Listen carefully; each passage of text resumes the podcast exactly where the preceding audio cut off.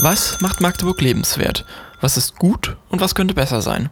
Dürfen wir kurz stören? Unter diesem Motto fragt das Organisationsteam der Kulturhauptstadtkampagne die Magdeburger BürgerInnen nach ihrer Meinung. Mit einer Umfrage soll ermittelt werden, was die Ottostadt lebenswert macht und wo es noch Verbesserungsbedarf gibt.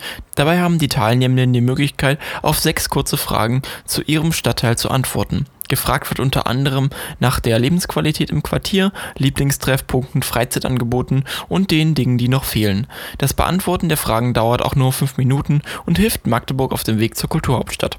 Die Ergebnisse der Befragungen sollen helfen, kritische Punkte in der Stadt zu entdecken und Projekte zu entwickeln, um darauf zu reagieren.